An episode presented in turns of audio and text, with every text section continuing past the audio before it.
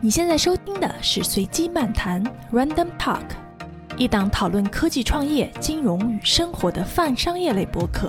让我们一起在随机游走的市场中体会变与不变。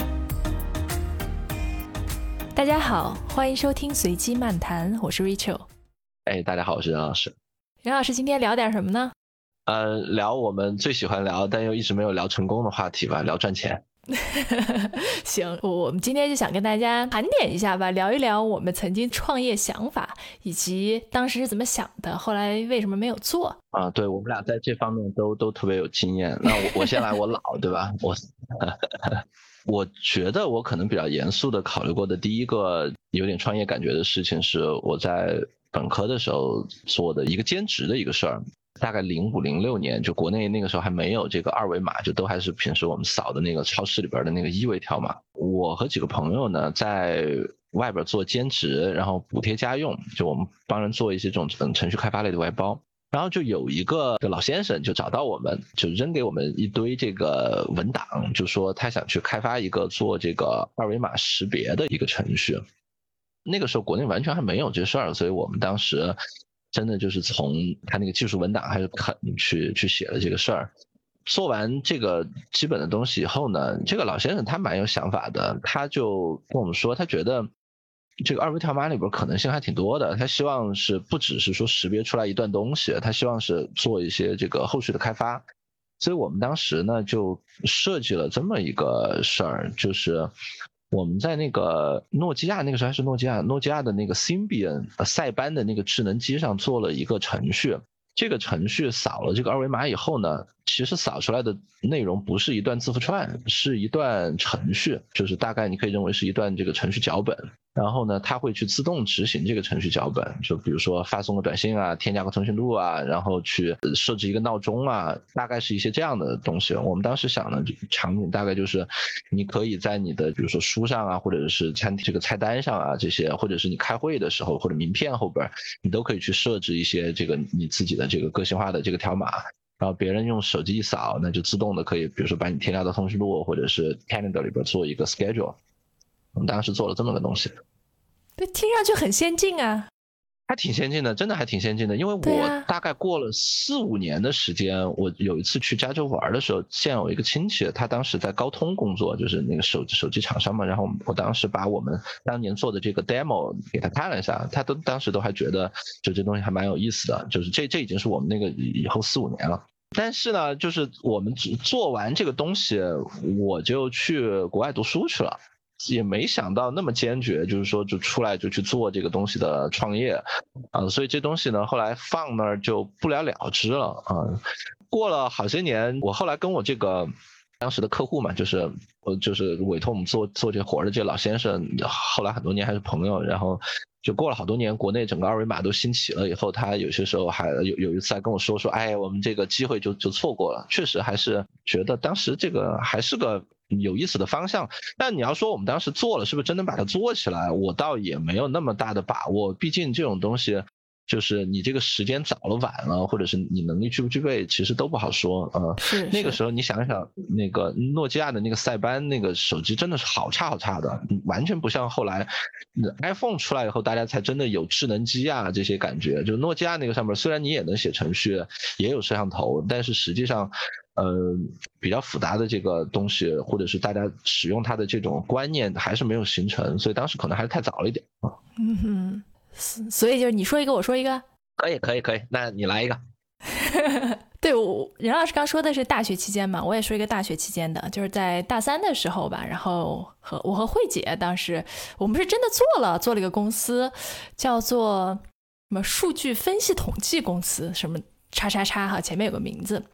那是我在工商局注册的第一个公司，做什么吗？因为我们是数学系的嘛，我们就会去找一些客户，把他们的一些数据拿来，然后做一些分析。主要当时做的都是些零售的客户，其实就是一些相关性的分析啊，还有库存预测呀，大概是这样的。做完了以后，给他们弄个，一般是说做个 PPT 给中层以上。的管理者，然后讲解一下，有的呢也会做一个简单的程序，然后包括库存预测啊这样的，有点像是一个咨询公司，但是其实是通过数据挖掘、数据分析来做的。有点类似于现在的 BI 吧，嗯。你们这太超前了！我从大三注册公司，嗯，对，就我从大三开始做，当时慧姐是读研一嘛，她正好在读 BI，然后做到大学毕业吧，做了其实有一年多一点，嗯，当时还做的挺开心的。我本来是要出国的嘛，后来就因为做这个小公司，觉得啊，好像真的能赚到钱呢，然后就就没有出国。现在想想也挺傻的，非常不成熟。我觉得你要是出国了，应该没有那么丰富的人生啊。出国什么不是不能出嘛，对不对？不好说，不好说。对，这是第一个就正经的事情吧。嗯。哎，我我突然担心，我们这么一个一个说，你这第一个是大三，那这个说到后来，我肯定就先就就就就就没话说了。感觉你的这个底子比较厚啊。试一试嘛，试一试嘛。任老师也列出来好多呢。我觉得我们俩有一点特别不一样，就是你你这执行能力强，这大三就想着去注册个公司。我们那会儿就实实在在确实是做了不少东西，然后我们客户也给我们付付费什么的，但是我们从来就没想着去注册个公司之类的事儿。你们这种才是真正的创业精神。我现在你让我做个什么事情，我肯定不会想第一件事情去注册个公司，对吧？多傻呀！你看你这收了钱还不用交税，对吧？你这创业精神原来是逃偷税漏税没有没有没有，我是对，我是想说，就是一开始最早创业，总会有一种为了创业而创业的，就会你对有创业有这种想法，比如说自己当老板啊，比如说弄一帮朋友一起做事儿啊，比如有一个自己的办公室啊，你会有一种这种就是愿景式的想法。呃，其实这些都是形式主义的。我觉得真正要创业，本质上还是说你有一个特别想做的事情，特别想解决的问题。啊，那你我们那会儿也不是，那，或者说我们那会儿有一个特别想解决的问题，但是跟你想的可能完全不一样。至少站在我自己啊，我特别想解决的问题是，整天在宿舍玩游戏，这太不好了。我们几个朋友可能平时也我又不爱运动什么的，也没有什么比较好的这个兴趣爱好，但大家又乐意待在一起。那平时可能除了就玩个游戏，就是晚上出去吃个饭啊什么的。后来就说起来，就找点这个正经一点的事儿做啊，然后后来就变成了是说做点这个外包，然后呢就有钱吃饭了，然后闲下来的时候再玩个游戏。我我们当时解决的主要问题是玩游戏玩太多的这个问题，所以没有那么多的愿景，说非要非要想解决个事儿之类的。我这后边就跳到比较晚的时候了，那个就是我这个研究生已经毕业了，已已经上班了的这个时候。我有一段时间，大概是在零九年前后的时候，有一段时间考虑过做外卖。当时在哪儿啊？我考虑在国内做。当时是这样，我在一个美国公司上班，然后呢，我去美国这边出差，我们在那边呢，公司就会给我们开一个点餐的一个账号。美国它叫那个 Seamless Web，就是这个无缝的网络。平时呢，你在公司的时候呢，你吃饭你就都在他这个呃网站上边就去点，它里边有好多好多的这个餐厅，呃，你点完以后呢，餐厅会给你送过来，呃，公司呢每个月会统一给你去结账，呃，你也不用去管这件事情。哎，我当时回来我就觉得这事儿还蛮好的。这个网站在美国主要解决的是什么问题呢？我们当时也跟公司的这些人也去沟通过一下，就是为什么要用这么个东西，他们说。首先，员工有这个吃饭的这个需求，那公司也觉得是个员工福利嘛，应该给大家去解决一下。嗯，既然在公司，这个我就帮你去解决一下吃饭的事儿，免得你出去溜达，你出去溜达一趟回来一个小时就过去了，你能在工位上吃饭就不节约我时间嘛？所以公公司呢就给大家有这么个安排。嗯，但是呢，呃，如果你们每一个人去不同的餐厅点点餐，然后再回公司报销，这事儿对公司的这个运营操作层面是个无穷大的负担。嗯哼。我需要处理大量的这个发票啊什么的，这这个不管是人工还是合规各方面都非常的高。它跟这个网站合作，它的好处就是，反正它统一就跟这一个网站去去结算。我们所有人的这个和所有的这个餐厅，它多对多的结构，但是中间就都是公司跟这个网站统一去结算。所有下边的这些细节问题，它就全都不用管了。他们给每个人设置一个呃点餐的一个 quota，你只要在 quota 以内，他就给你就直直接处理掉。啊，我反正当时感觉是是是蛮好的，而且他当时的这个模式，美国你知道，其实外卖这个文化，它不像中国，中国那个时候真的没有太多外卖文化的。我记得我们那个时候，可能比较早的，也就是像丽华这样的，可能送餐送的比较多。大部分的这个餐厅的习惯还是一个堂食的一个一个习惯。是。美国呢，其实一直是有这个外卖传统的，所以它这个网站也不需要做太多事情。实际上，它没有派送员，它跟后来国内发展起来的这个外卖模式也不太一样。它其实自己不做派送。他就是去呃给你去做个派单就完了，呃，当然你你有评价这些体系，你可以去想办法去约束质量。当时回国以后就觉得这事儿还挺有前途的，因为国内房价也开始涨，然后国内的餐厅也开始慢慢意识到说，我其实雇一个人去派去去做这个派送，比我在这边多租十平米的地方其实是便宜很多的一个选择。所以国内当时零九年的时候，也开始有越来越多的这个餐厅开始愿意去做这个派送的这个事儿了，嗯，所以当时那几家就是我们现在看到的什么饿了么、百度、这个美团都还没开始做呢。美团是零八年成立的嘛，美团那个时候还在做还还在做团购那一波，所以当时就考虑是能不能在国内去去做这个模式，也去做过一些调研，我也跟一些朋友去聊过这事儿。后来比较惭愧的事情是我有朋友真的是下水去试过这件事儿，我呢反正也就最后聊了一通，就都都都没有实际开始做啊。然后你就又回去上班了。我我一直我一直在我一直在上班，我一直在上班。就这事儿，呃，就最后我们唯一的落地的东西是什么呢？最后落地的东西是我们在我我们公司当时在北北京这边有个办公室，在美国有办公室嘛。我们在北京的办公室里边呢，我们自己做了一个简单的小网页。然后同事们可以每天中午就是把你要吃的这个，我我们把外边某一个餐馆的这个菜单就给放到这个页面里边来了，大概放两三家餐餐厅的这个放到这个页面里边来了。然后我们每天中午自己可以在这个东西上面下单，下完单以后呢，会统一有一个同事就去给餐厅传真一个这个我们的订单过去，然后那边会全都给我们送过来。就是相当于是内部有一个小网站能做这件事儿，但是外部的这个商业呃业务是完全就没没动手啊。嗯，然后我但但是后来我做了这事儿的这个朋友，好像也没做成，被我坑了。做成了不就成美团了吗？其实你刚刚说的这个东西，后来我们创业的时候，我用过一个公司名字我都忘了，其实跟你说这个特别像，就是每个人有个账号，然后公司有个账号，每个人在上面点餐，点他们愿意吃的，然后一起送来。对对对，后来在国内有这么一家，我们有一段时间也也用过，不是那几家最大的，对吧？是是一个稍微小一点的点点点餐的一个。整体来讲，哈，那家后来也没做起来，对吧？后来我就不太清楚了。对，哎，但是我我问你啊，就是现在事实上证明，就是你们当时的这个宏观判断、市场判断其实都没有问题，对吧？这个需求肯定是有的。就如果你说真做了一家外卖的公司，做到美团这个规模。你会开心吗？这是你愿意做的事情吗？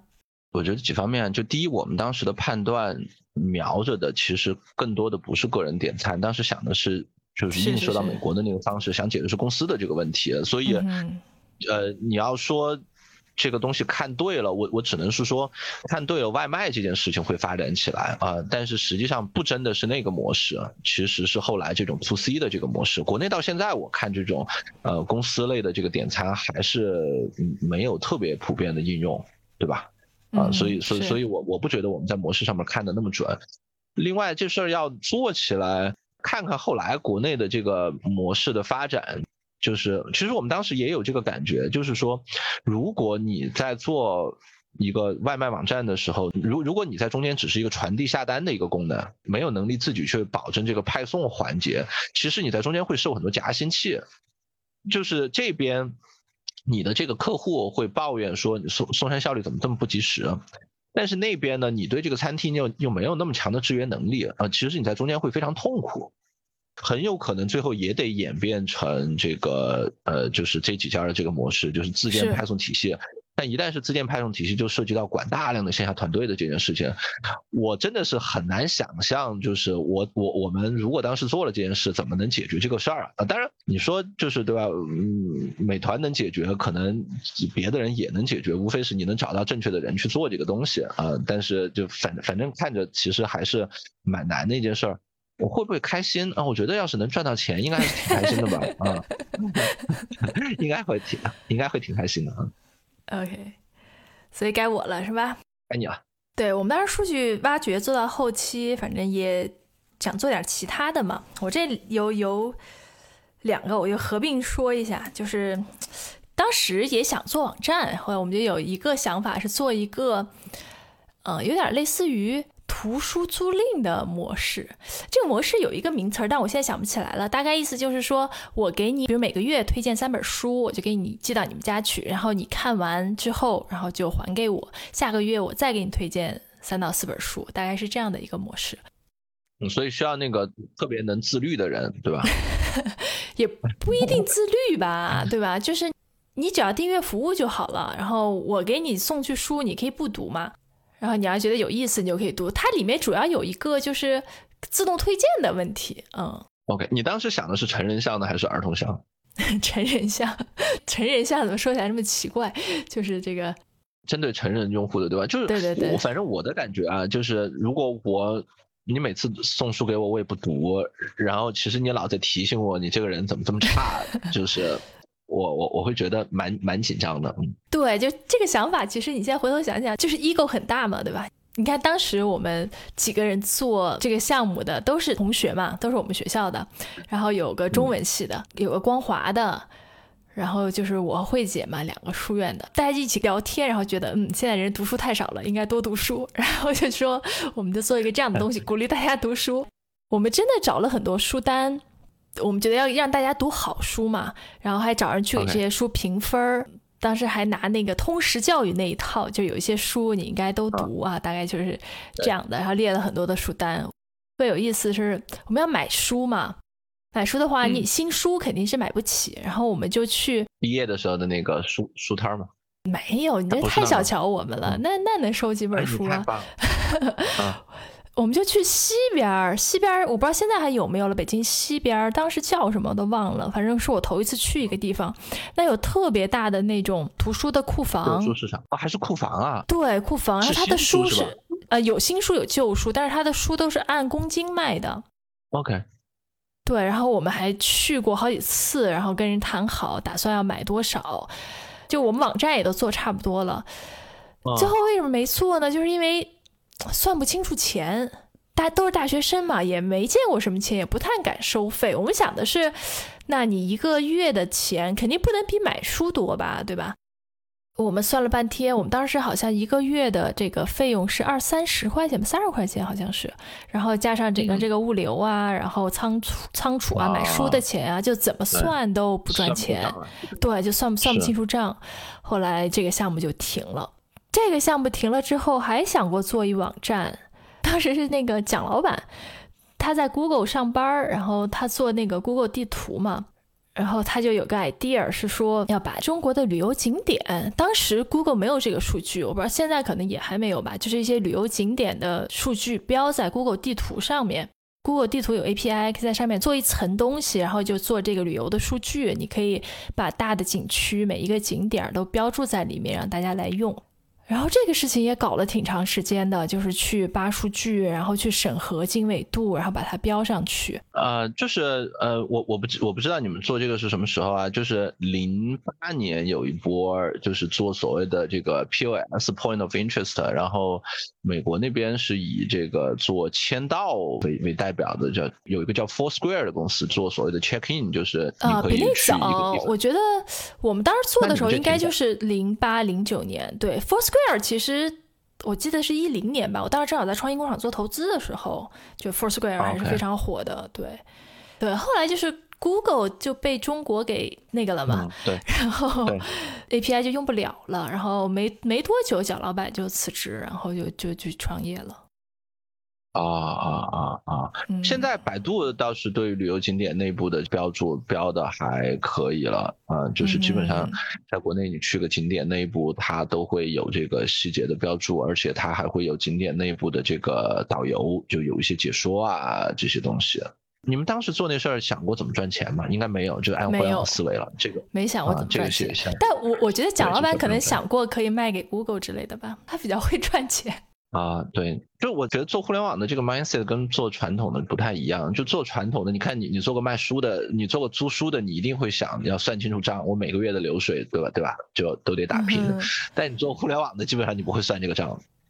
是是，中间还有个插曲，我觉得也挺有意思。就大概是我上大四的时候吧，然后我当时写过一个商业计划书，我大概的想法就是，当时大家不都有 QQ 签名吗？经常就是签一句话，然后表达一下自己的这个今天的态度啊、心情什么的。然后大家会经常换 QQ 签名。你想去做这个的历史吗？对，我当时就想说，就做一个，就比如说，就是 QQ 签名是一句话或者是两句话这种东西，大家就可以发，然后就跟 Twitter 一样。其实，但当时还没有 Twitter，我就把这个商业计划书发给了蒋老板，然后蒋老板看了以后也觉得挺好，但是就没有下文了，因为你有个 idea，而且也没有什么用嘛，对吧？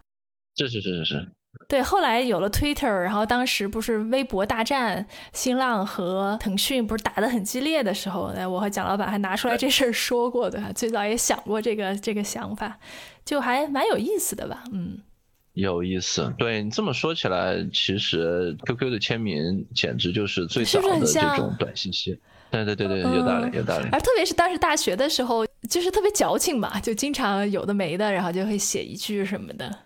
是是是是是哦，我我我跟你风格完全不一样，那东西我放的都从来不改的。现在是这样对吧？现在的签名档大家不改了，因为你有可以去发朋友圈的地方，有去发微博的地方。嗯，对呀，那个时候是这么用的啊。哎呀，看来你对这个社交用的比较多啊。但是谁没年轻过呢？你这你这很厉害，你这你你这还没出大学对吧？就已经就就已经讲这么多了，我感觉我这后边对快枯竭了。别别别，继续该你了。没没没事，我讲一个，你讲俩就没问题。那个呃后边后边我觉得基本就是呃 P to P 那一波了，就是这个前边那个外卖那个可能是零九年左右的事儿，然后 P to P 那一波嗯大概一一一二一三可能差不多那几年。那互联网金融那波真的是火起来的，莫名其妙的，就我到现在也没有特别搞得懂是为什么啊。但总之就是身边也有一些朋友啊什么的，呃，就莫名其妙就成了这个呃 P to P 公司的这个高管了。所以当时也也考虑过去参与他们的这些这些事儿啊，也去跟不同的这些团队啊什么的有过沟通。对，我觉得可能跟你们那个金融的圈子有关系。其实不是。嗯哼，就是我我做那个金融的圈子，大部分都不在国内的。这个我我认识的这波人，反倒是国内 IT 圈的人在这里边多。嗯哼。嗯，可能当时做 P to P 的主要瓶颈是你会不会做网站，你知道吗？就不是说你有没有特别强的能力去做什么金融的风控啊、设计产品啊，这这这这些其实全都不是，而是说你有没有能力去做一个网站上线，把它弄得很漂亮，看着很专业，让用户体验稍微好一点，你去你知道去哪买流量啊？现在看起来就大家在那个年代打的更多是这一类的事情。嗯哼。嗯，所以就是当时也跟很多做 P to P 的去也也也也去沟通过啊。这我我当时反正还差点就加入了某些这个 P to P 公司啊。后来爆雷了吗？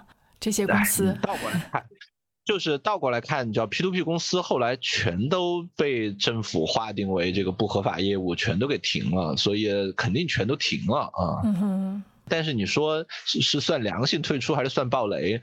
反正肯定有暴雷的，就是我我当时接触过的公司还蛮多的，就这里边肯定是有最后是以暴雷收场的，但是可能也有那种就是比较早就就就就黄牌的那种，反而就躲过了后来暴雷的这一步，嗯哼。真的就是感觉是大时代的那种裹挟，我我也不觉得进进去的很多人其实是有想的很清楚，或者是说有特别大的恶意，或者是怎么样的。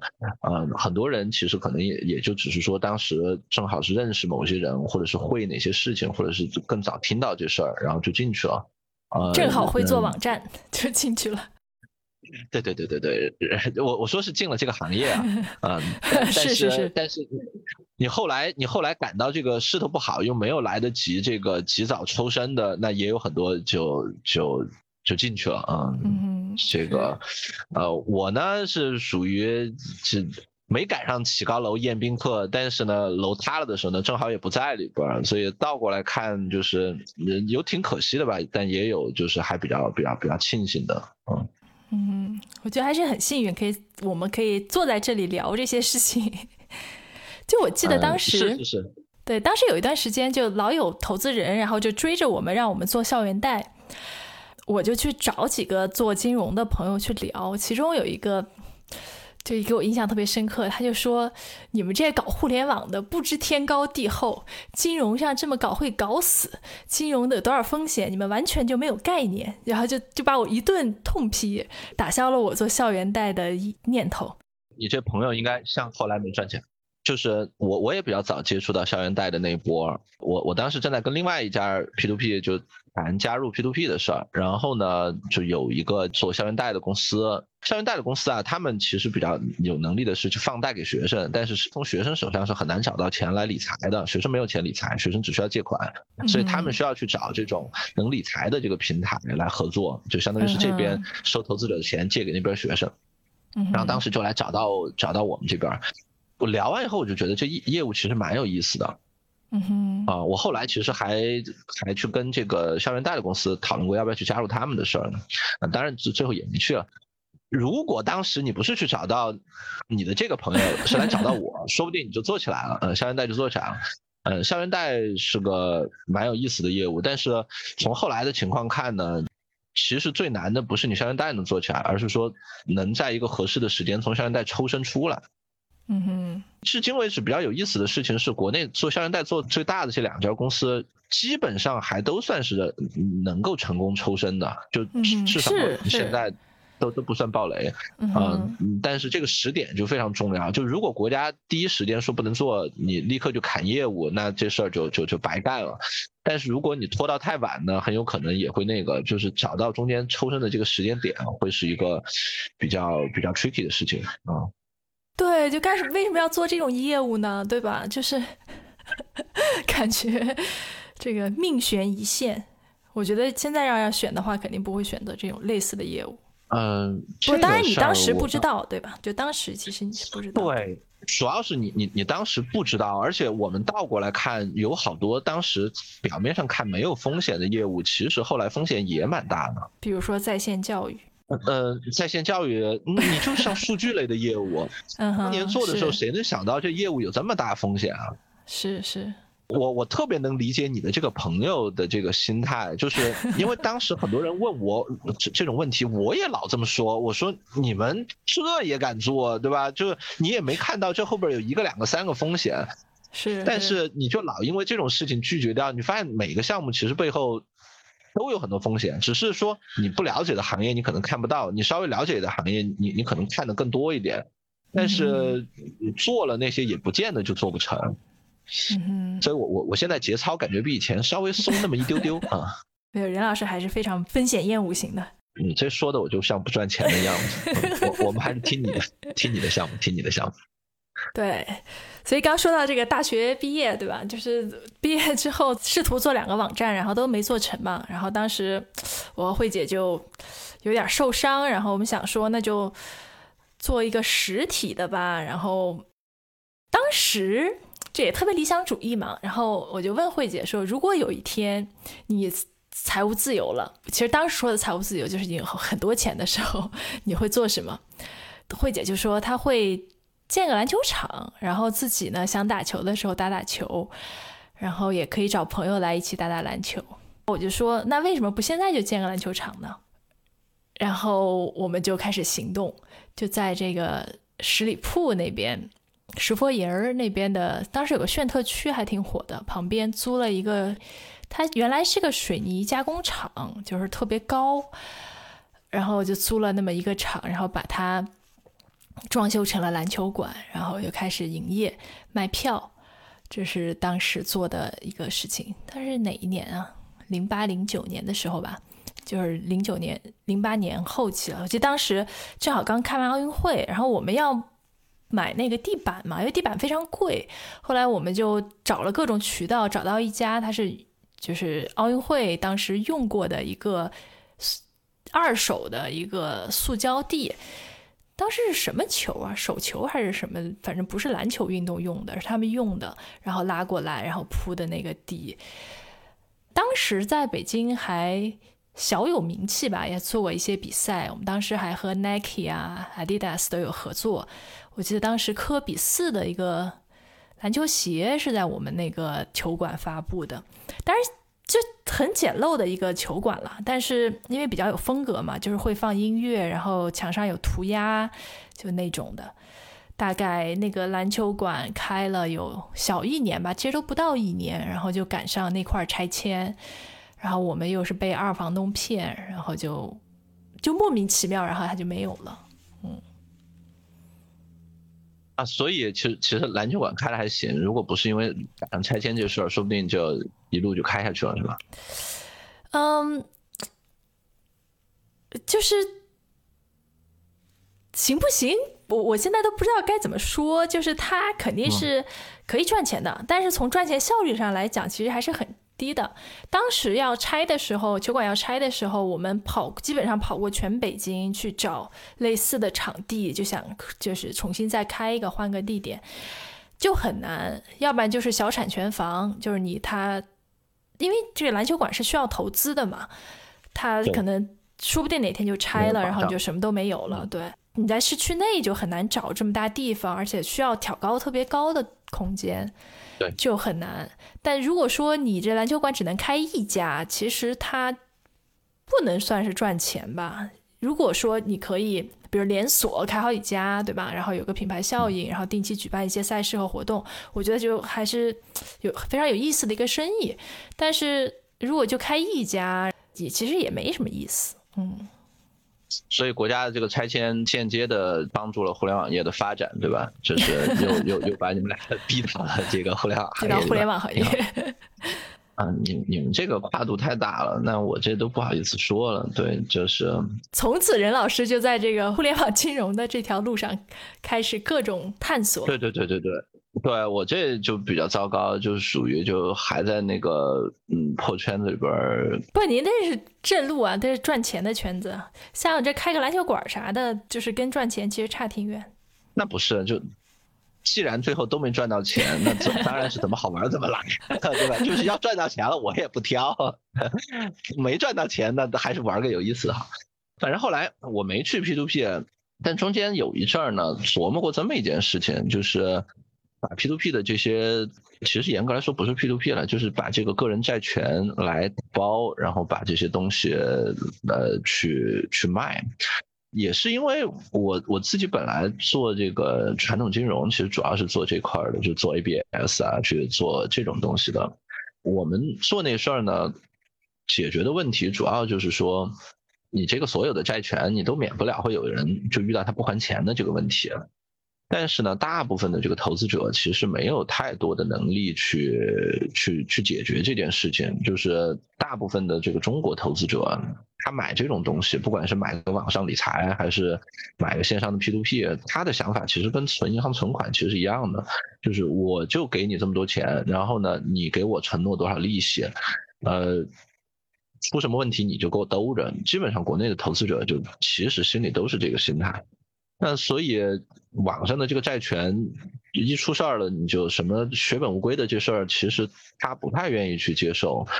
国内 P to P 当时的办法呢，当然就是平台给你担保，出什么事儿了平台给你兜。但这个所谓的平台兜底这事儿，其实就是平台挪东墙补西墙啊。你运气好，今天平台自己还有钱，就给你都扛着；明天平台彻底没钱了，那不好意思，你们这个就就什么都没了。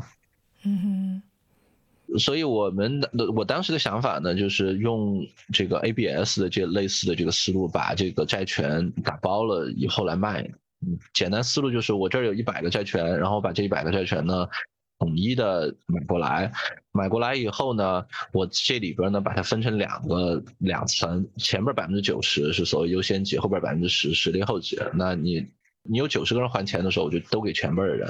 然后呢，剩下再有多多的钱呢，我才给后边这十个人，这样就保证说前边那些人大概率是能拿到钱的，因为下边多少有一两个人不还钱，这事儿无所谓，跟你都没关系啊。只有在有大量的人不还钱的时候，才会影响到你的利益。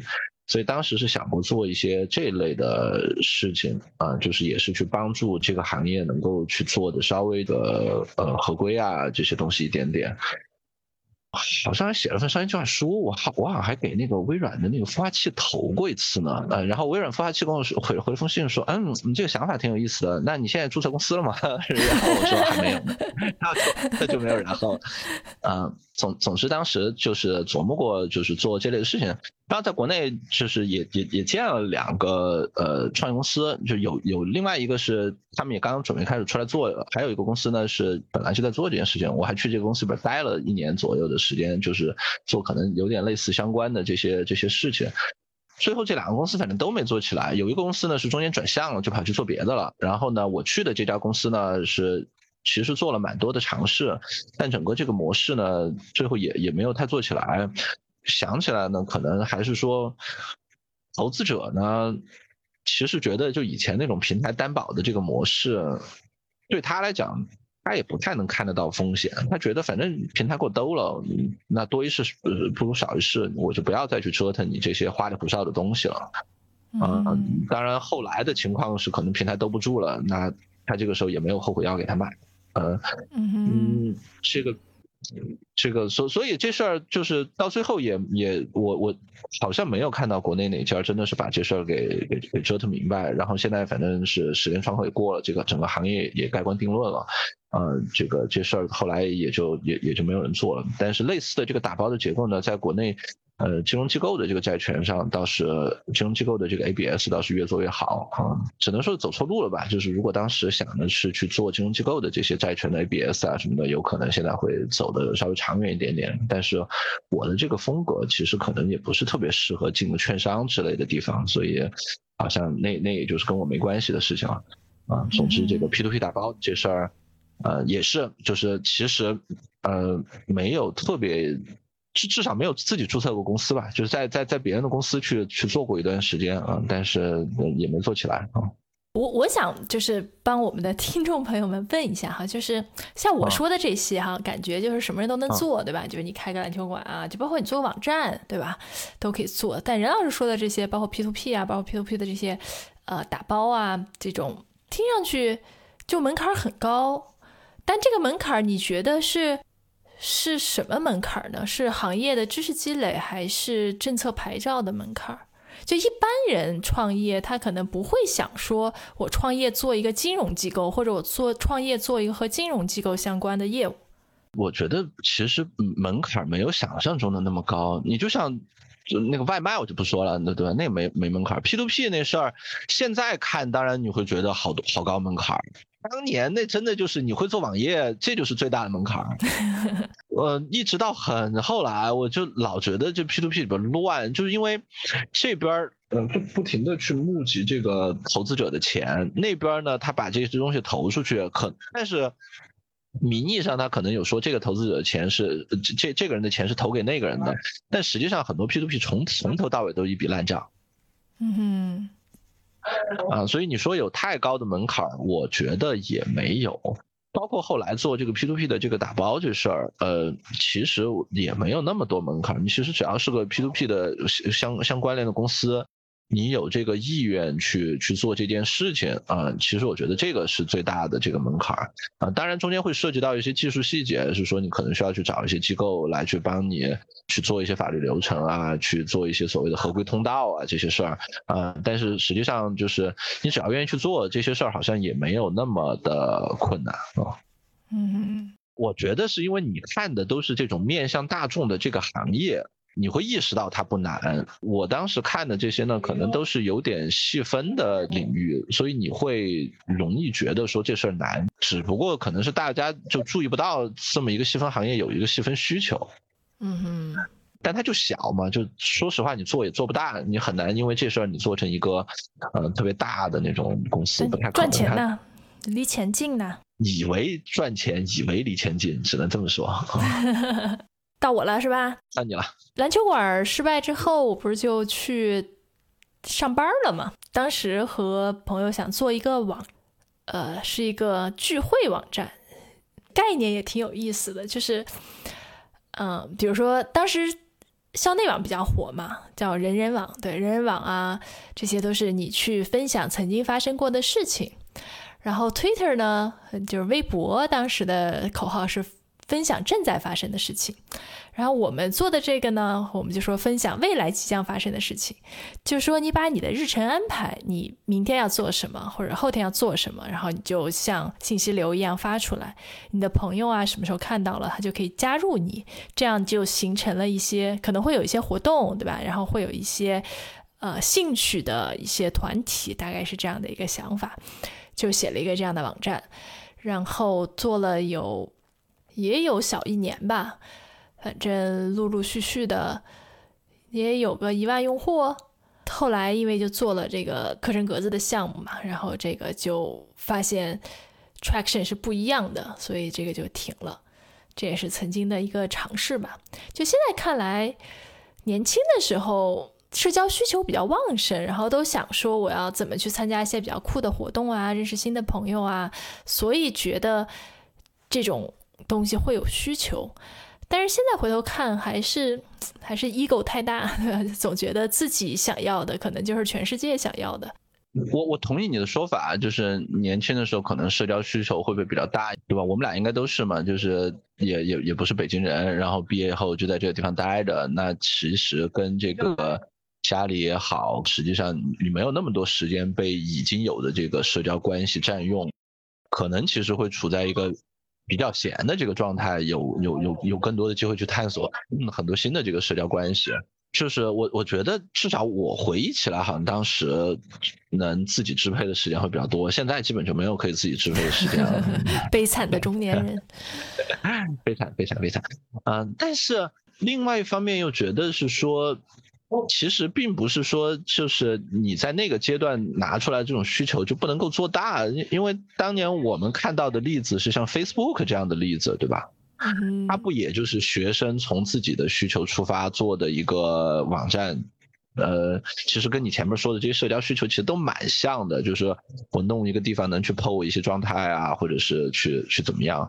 呃，那也也其实能做的蛮大的，所以我我刚才听你说的这事儿听着还还挺酷的，但是我的感觉是他最后他最后被停掉，并不是说他自己不行，而是说可能手边有了一个这个呃增长更快的项目，所以被停掉，对吧？就其其实是一个在竞争中被被淘汰的状态。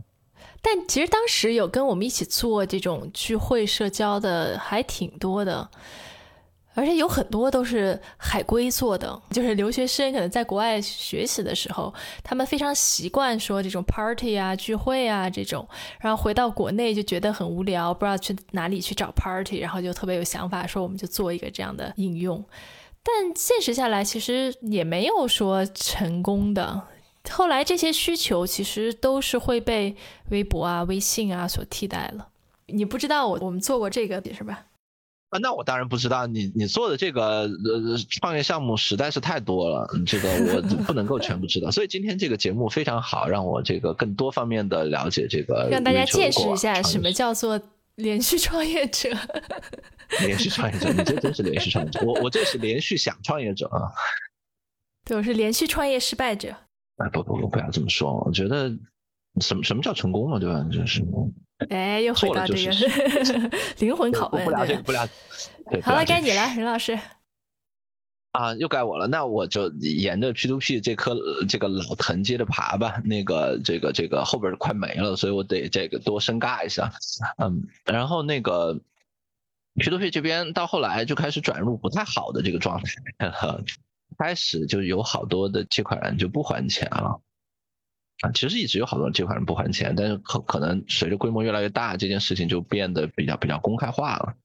然后呢，当时呢就会有一些公司开始去做催收、做不良。我当时呢，因为也认识这帮朋友，就跟他们聊过。我们当时有一个想法是，能不能去就去做这个所谓的这个不良的这个债权？嗯哼，他的逻辑是说。反正你的这个借款人也不还钱了，呃，甚至有好多时候呢，就 P to P 平台那块黄摊儿了，要不你干脆把债权给我，我就一次性的去买断，我去做这个后边的这个催收，反正能还回来一点是一点啊。这个呢，其实也是映射到传统金融市场里边的一个一个操作，就是经常这些银行啊什么的，你借了他的信用卡，如果你实在不还钱，他自己会打电话想办法跟你这催一个三个月、六个月。啊，一般来说呢，到时间再长一点，十二个月到十八个月，他还催不回来，那可能银行也就放弃了。银行呢，也就是交给这个专门的催收机构或者回款机构，就交给他们去弄了。那嗯，最后的这个分成模式，其实大部分是一种类买断的模式，或者是一个高比例分成的模式。什么意思？就是说，要么是说名义上还是银行的，只不过是你你你帮我去催，但是每催回来一块钱呢，可能银行只拿四毛钱，你这个机构你可以拿六毛钱。啊，另外一种呢，干脆就是我们也别提这个了，那就干脆我我就卖给你一百块钱的东西，我十块钱卖给你，你要是能催回来二十块钱，你就你你就赚一倍；你要是只能催回来五块钱，那不好意思，就该你倒霉。大概都是类似于这样的模式，所以当时也考虑过去去做这样的事儿，也是看到是说国内有好多 P to P 的公司，就特别是当时比较小的一些平台，已经开始进入这个快黄摊的这个状态了。那就觉得说，反正你自己还了也就还了，你你也没功夫弄这事儿，那你你与其你自己拿着，你还不如把它卖出来，反正多少我给你点钱，然后后边我我我我去催，我有本事我就多催回来一点，嗯，就就就想过这么一个模式，但是这个模式主要当时遇到的问题是没钱买。啊，嗯哼，哎，我觉得这是个很危险的模式。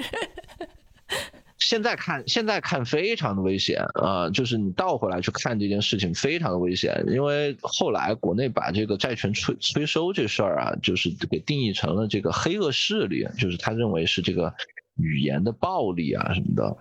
那这其实就变成非常危险的一件事儿了。但当时纯淳朴的这种思想，就觉得你欠债还钱嘛，是个天经地义的事儿。嗯哼，你当老赖了，我给你施加一些压力，在当时看来，觉得这这其实是蛮合理的啊，就因为前边已经是违约了，而且基本上呢，我们实际接触过这些不还钱的这这些借款人，知道这些借款人基本是满嘴跑火车，没有一句实话，就要么他就所谓的老赖，就是跟你彻底就要命有一条，对吧？你你你怎么着吧，要钱就是没有，一一一种是这种人。另外一种人呢，就是满嘴跑火车，说，哎，我明天就还你了，我这个钱临时有点周周转不开，我已经给你转账了，你怎么没收到？就大概就是这种满嘴跑火车。那淳朴的老百姓的想法就觉得，你你你你这么每天骗我，那我还不能够就对你凶一点儿，我还不能够打电话去找你亲戚朋友去抱怨一下，去去去去让他们督促你还钱啊。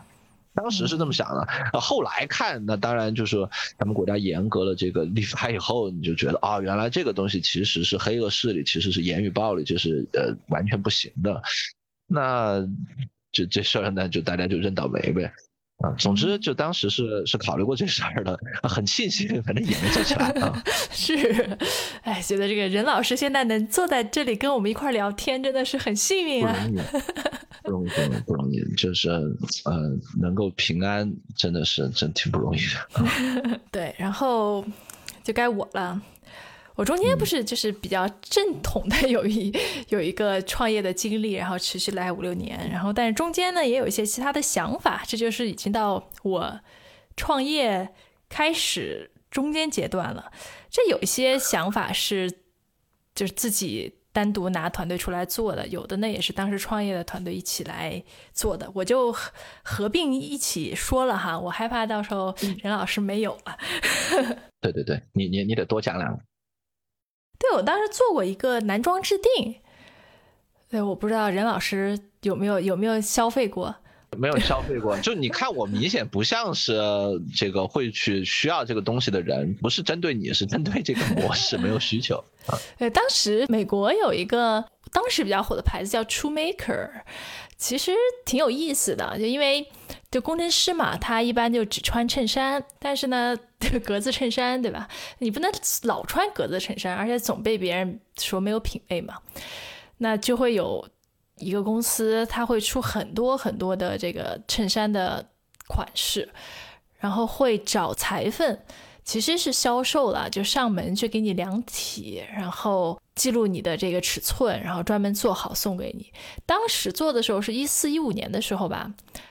对，一五年的时候，当时还是 O to 比较火呢，这个也沾了 O to O 的这个概念，所以当时我们就做了一个类似的模式，也是有很多设计不同的款式，然后可以自己去自定制，啊，然后也是会有裁缝上门去给你去量之后定制衬衫送给你，大概是这样的一个模式，也卖了有有个几千件儿吧，嗯。OK，因为它是它真的是一件一件做的，不是那种工厂大规模定制的那种。嗯嗯，而且价格也不是很便宜，所以我觉得最后停也是因为需求的问题吧，就费卖的很费劲，基本上把周围有钱的男性朋友 收割一圈之后，就没有什么自然流量了。你们当时主要面对的是什么？就工程师，我的感觉是工程师不穿衬衫啊，对，穿国内的衬衫。国内的工程师不穿衬衫。我们当时的主要用户还是相对比较高端吧，就主要很多就是搞投资的、创投圈的会比较多，VCP firm 的，还有一些就是金融圈的会比较多。就还是他原本上班会穿衬衫的，他才会买衬衫。嗯。对对对对对，确实，我觉得就是量体裁衣这件事还是比较有必要的，因为国内的这个这个身材，就我总觉得你如果真的是直接按那个欧美的那个那个 size 去买，其实你很难买到合适的这个衣服，就是别的地方合适肚子就会有点憋屈，如果你肚子要舒服，那其他地方肯定就塌着，啊，就我我一直会有这个问题，但是我的更大的问题就是说。就穿那东西始终不如穿个 T 恤省事儿，所以说，那在我有选择的情况下呢，我总是就一件 T 恤就把所有的事儿就都搞定了，没有能够成为你们的这个客户，真是非常的这个遗憾啊！哎，当时应该还去你们公司宣讲过，对对对，都没买，见过见过，对，说明这个没有，真的是没有这需求啊！哎，说明还是产品有问题。我告诉你，我的状况有多尴尬，就是我从美国正式回来以前，这都好久了，可能五六年了吧。我我在美国买的这个衬这个衬衫有有好多到现在都还没有打开的，你知道吗？就是我实在是没有需要穿那个东西，就放在我家里吃灰，都可能已经吃了五六年了啊。对，就中国太多都是像任老师这种消费习惯的男士，所以我觉得做男生的市场是一个本质上的错误。对对对对对，前一段不是有一个那个帖子吗？就是说，对吧？你父亲节，你这个从来你就看不到有什么电商销这个这个电商类的这种活动，因为你这波人，你的这个消费价值非常的低啊。你有你可以有宠物节都可以有，但是你男性的这个消费能力实在是太差了啊。是对，这是一个比较深刻的教训。嗯，对你你做这些都。特别有意思，嗯，那又该我了，我这我这快尬不出来了，我也不知道是美丽的误会还是怎么回事儿，反正我有有有一段的时候，曾经有人拉我去做量化，嗯哼，哎，不是我吗？不止一次有人问我了，就是对吧？咱咱咱们也做一些，但是那个我我说的是那种纯金融的。原因呢也比较搞笑，是因为我以我以前在美国呢，其实我们也是算是做量化的，但是我们做那个量化呢，跟这个国内想象的这种写个程序炒股这事儿完全没关系啊。我们那个东西呢，大概是说写个模型去算价格，但是算完算完这个价格以后，比如说你你可以大概类似于我可以写写个模型去估这个房子值多少钱。啊，然后我我会告诉你说，这个这个房子呢，可能是值呃一千五百万，啊，那如果说这套房子今天在市场上有人一千二百万卖，那我们就会考虑把它买下来，可能就能赚点钱，大概是这样子。我们其实不是不是直接去交易房子的，但逻辑大概是这样子。但是因为你买房子的这个过程，你基本上不会是说很，嗯，它一定是一个人跟人打交道的一个过程。一定是有个讨价还价、看房这些过程，那一定不会是呃自动交易的，所以我们这东西永远从来都不是一个程序，是说这个程序自动去下单这样的事儿，它只是说有一个人去买房子、看房子的时候，他会来参考我们这个估价，然后他会知道说这个这个房子值不值得买，大概我们做的是那种所谓的这个量化，但是呢，这个你一说起来做什么，就会跟大家说是做量化的，所以有有曾经一度就是有呃。有这个朋友的朋友想拉着我去做量化，当时反正说做也是做嘛，我倒也觉得是个可以做的方向，因为这两者说不一样，但是实际上背后也有很多东西是相通的。我们也觉得没有什么特别大不了，就就就去试着去做过一段时间。当时还不是那个自己去交易，当时想的是说，呃，当时想去做的是一个所谓的这个 FOF，就是这个呃母基金或者投基金的基金。想法是说，呃，去募集一个基金，然后呢，这个我们这个基金呢，就是去看国内各种别的量化基金，然后去跟他们聊天，然后看哪家呢可能做的比较好，然后呢，我们就把。资金钱呢委托给他管理，那当然也会去讲很多故事，就会是说啊，我们呢会是呃帮他去挑多家基金，然后呢有这种风格的基金可能在在这样的市场条件下表现的好，也有那样那样的基金可能在那样的条件下表表现的好，我们可能会去帮他去做配置啊，去做呃这些东西，当时大概是是这么个逻辑。这个事儿我算是真的是做过一段时间，但时间其实不是特别长。我我我我们当时真的是去做过一下，就是我还专门去了趟上海，然后在那边我们去拜访了挺多的这量化基金的以投资者的身份去去跟他们聊，然后去听他们讲各自的方法，然后也会从国内的这个呃像什么基金嗯基公布基金净值的这些网站，可能当时用的是万德还是用的哪儿的数据，也会去看他们的这个表现，就是说。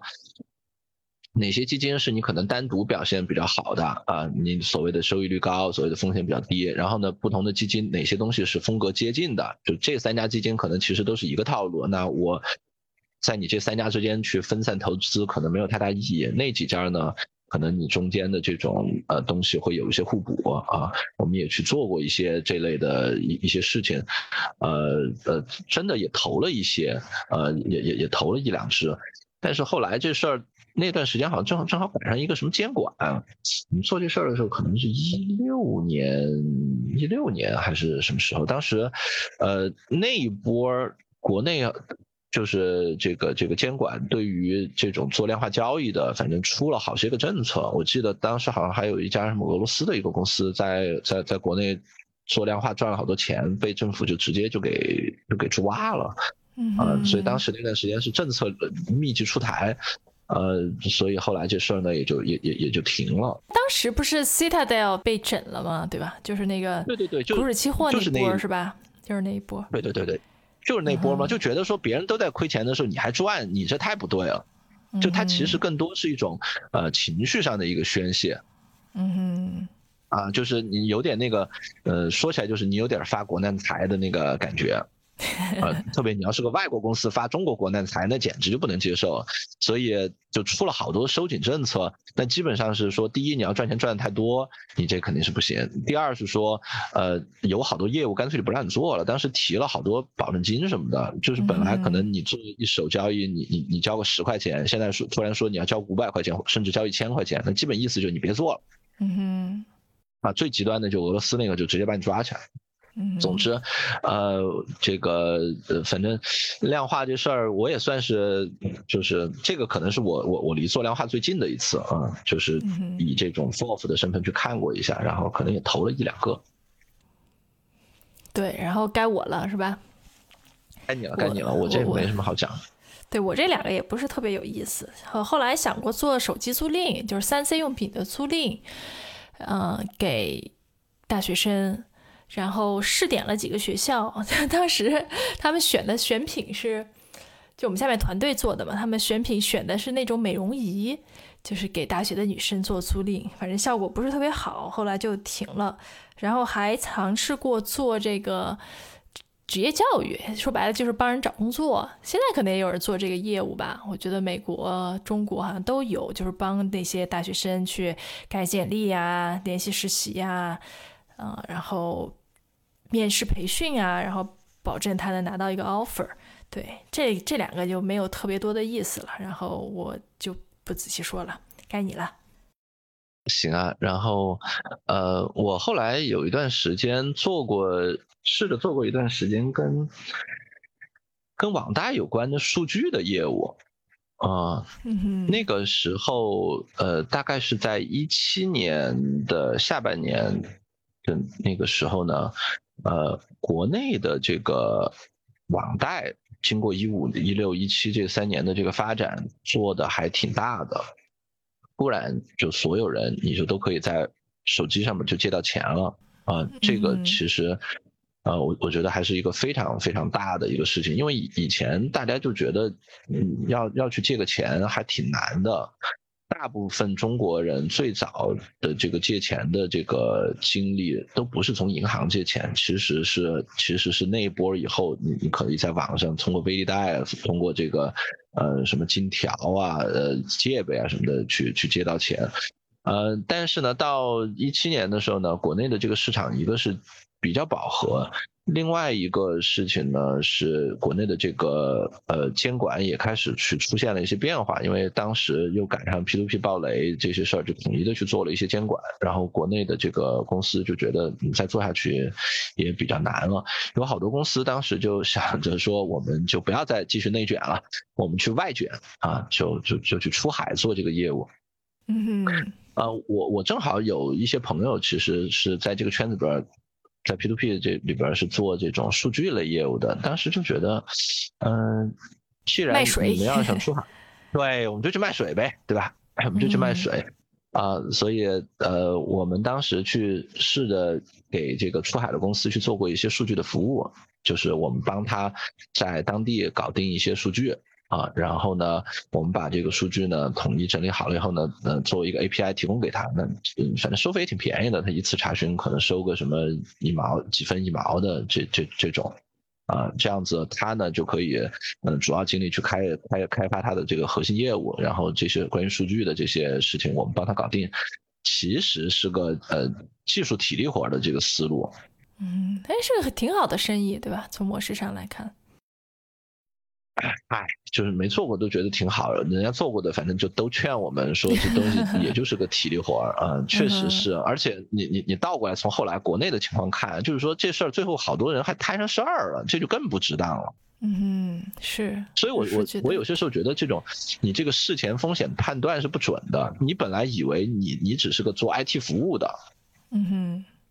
人家赚的多，你赚的少，但是呢，你这旱涝保收，他承担风险，你你你你还挺能自我安慰的，你就觉得对吧？我虽然赚的没有人家多，但是我这个事儿也不涉及什么东西啊，我也没有本金风险，政策合规上也跟我没关系啊。但是最后出事儿的时候，发现根本不是那么回事儿，你就觉得还挺不值的。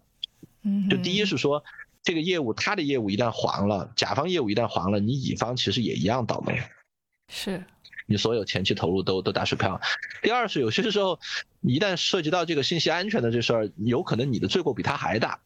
总之，我们当时做过一段时间出海的这些这些数据服务啊，嗯，最后量没有跑的特别大，嗯，然后我们这东西基本上也也就停掉了。比完了以后，发现说它还是有个比较大的问题是，中国这些东西能能发展起来，其实也不完全是偶然的。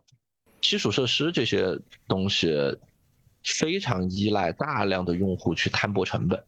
嗯，就是我在中国，我有十亿的用户，然后我中国的人均收入是现在是一万美金，对吧？人均 GDP 是一万美金。那我在这样的情况下，我的这个体量就可以支撑起来这些基础设施。因为基础设施这个东西的特点就是行业里边最后就会剩下几几家人，他们会去做所有的这个大部分开发，其实都是大部分的这些准备其实都是硬件，嗯，都都是固定成本，啊，那平摊下来每每一个的这个成本就非常低了。但是你如果是在这种比较小的这种国家，中国出海主要是东南亚什么？中东南亚比较最大的国家就是印尼，它可能也就是个两两亿多人，三亿人，然后它的 GDP 可能是中国的人均 GDP 大概是中国的百分之六十。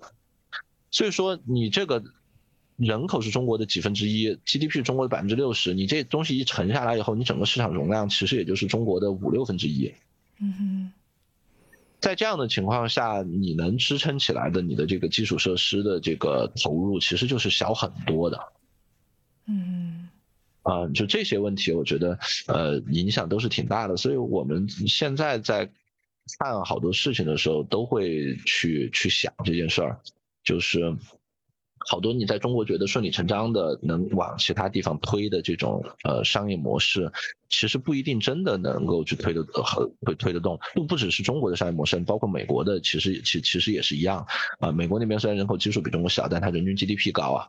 那你那你同样的这个业务模式，你你你如果希望往欧洲或者是往呃更小的这些亚非拉的这些国家推的时候，好多这些国家每个国家的这个语言什么的还不一样。呃，你你你的这个东西里边就非常非常的不好搞啊。嗯，所以这是数据供应商。数据供应商啊。嗯哼。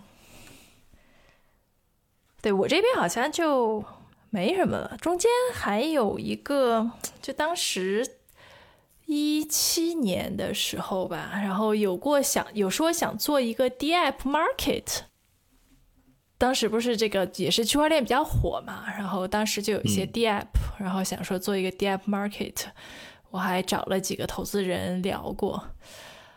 你说的 Market 的意思是就是去 track 他们的量这种，还是真的是个？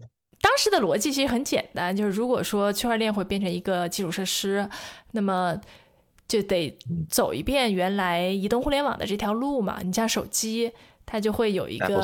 对，App Store 就是这种 market，上面有各种应用啊，你可以在上面下载。OK，大概是这样的一个。后来 D App 没起来，所以这东西也就没起来了。对，但是这这也没错，就只是写过一个计划书，然后找了几个投资人聊了一下。当时有一个投资人，他跟我说了一句话，我印象还挺深的。他说。他觉得这个 idea 没问题，因为当时区块链很火嘛，然后我们团队也没有问题。但是他说他看不出来我非要做这件事情的必要性，他觉得我做这件事情好像没有理由会坚持下去一直做。他觉得你没有理由，对吧？对我当时听了我还挺不高兴的，但是回头想，我觉得他说的还挺对的，就是你可能就是在 hype 上面，然后想到说有一个这么个东西可能会有市场。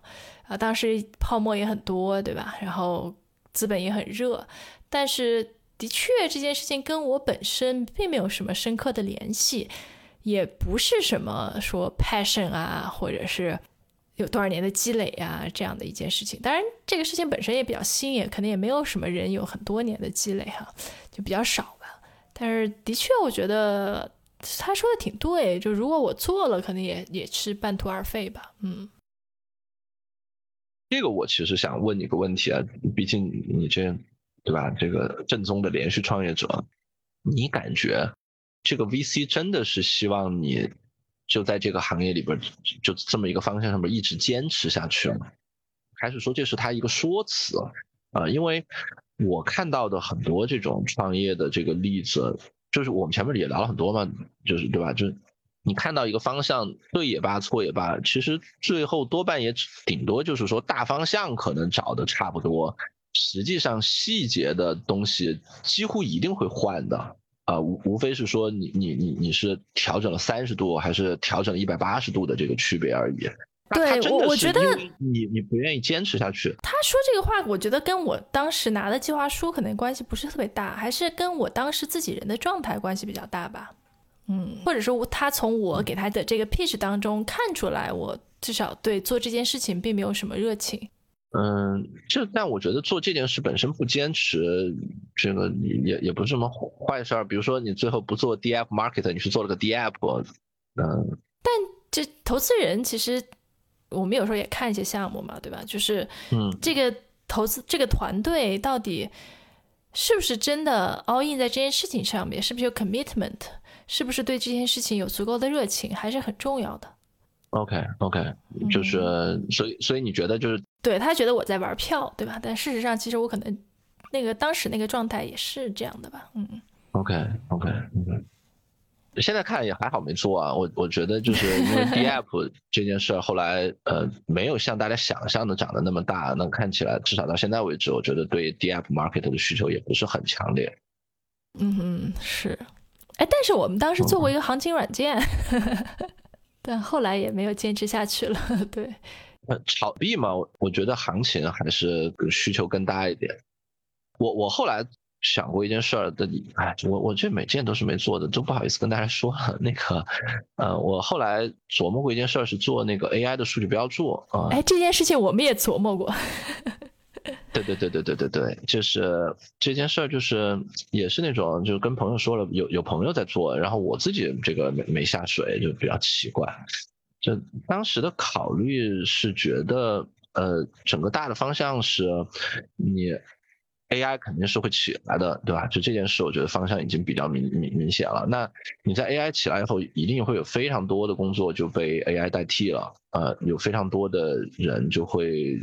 那么简单的工作，你就不需要人做了，就都可以用 AI 来做。现在这个趋势其实挺明显的，包括什么自动拨打电话呀，自动去处理各种这个资料啊，这些这些事情。但是倒过来呢，就是 AI 呢，它又又是需要去找人学的啊，就需要有人去给它去做这个数据标注。呃，以前比较早的那些呢，就是比如说 Google 可能会用它的验证码来去做少量的这个标注。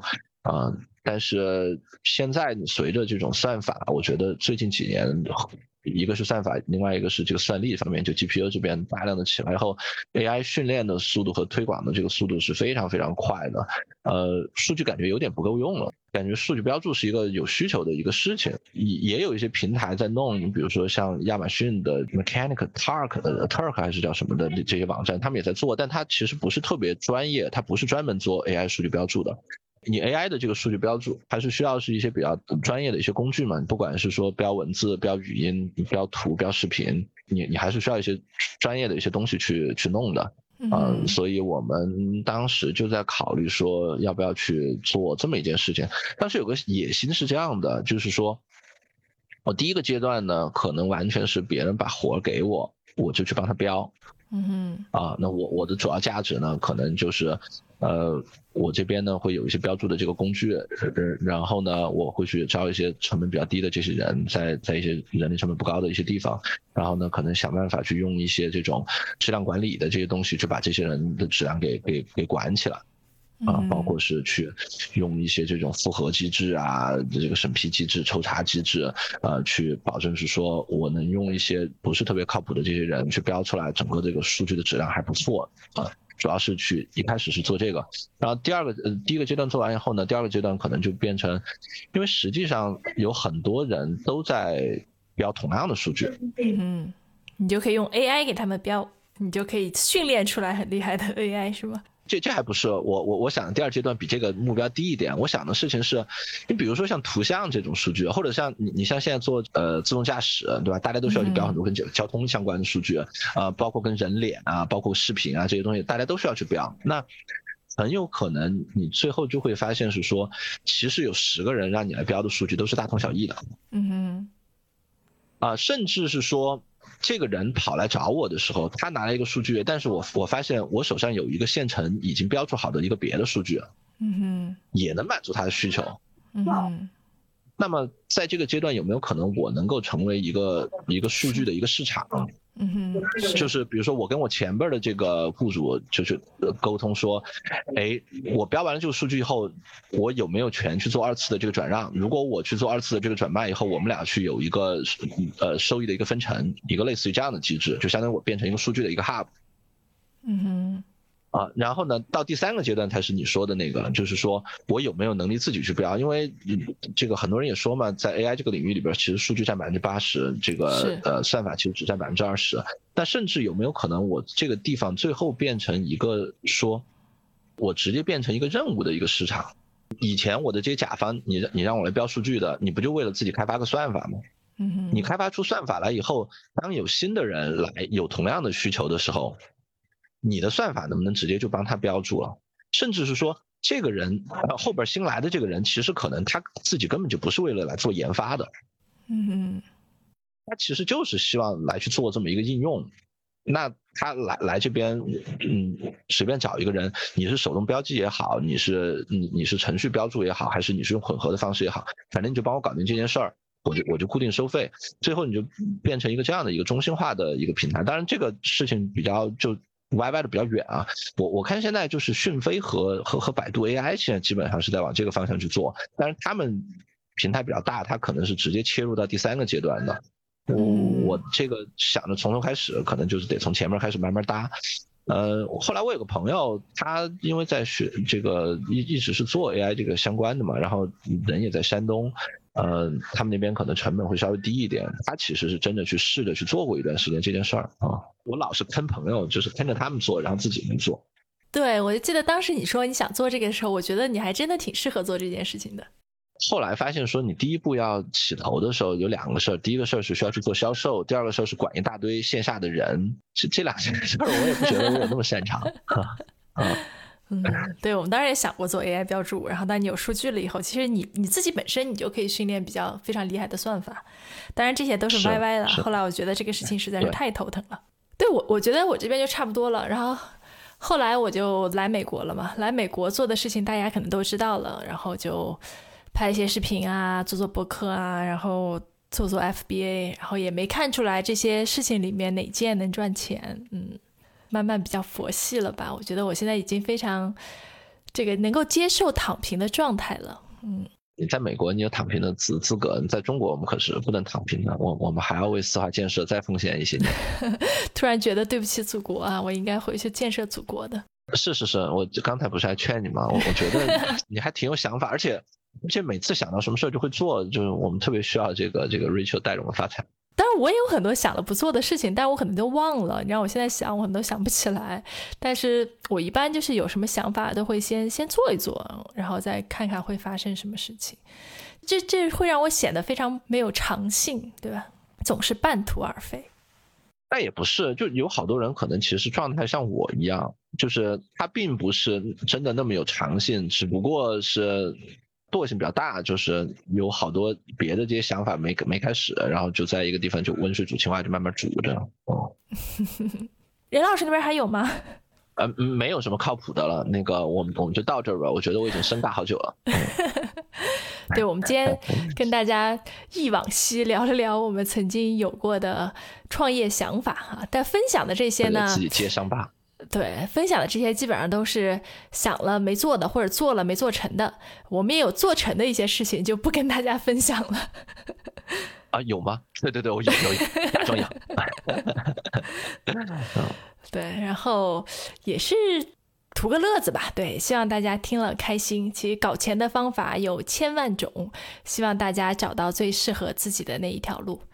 那我们今天就到这儿。啊，好，那先这样，谢谢大家。